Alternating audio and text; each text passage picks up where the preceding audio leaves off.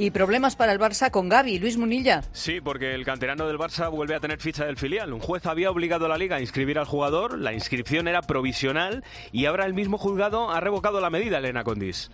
La medida cautelar ha quedado suspendida porque el Barça presentó la demanda fuera de plazo. Concretamente la presentó un día tarde. Por eso levantan esta cautelar, le dan la razón a la liga, anulan la inscripción de Gaby con el primer equipo que tendrá que dejar de lucir el dorsal 6 y llevará de nuevo el 30. Por cierto, hoy primera reunión también para la renovación de Busquets.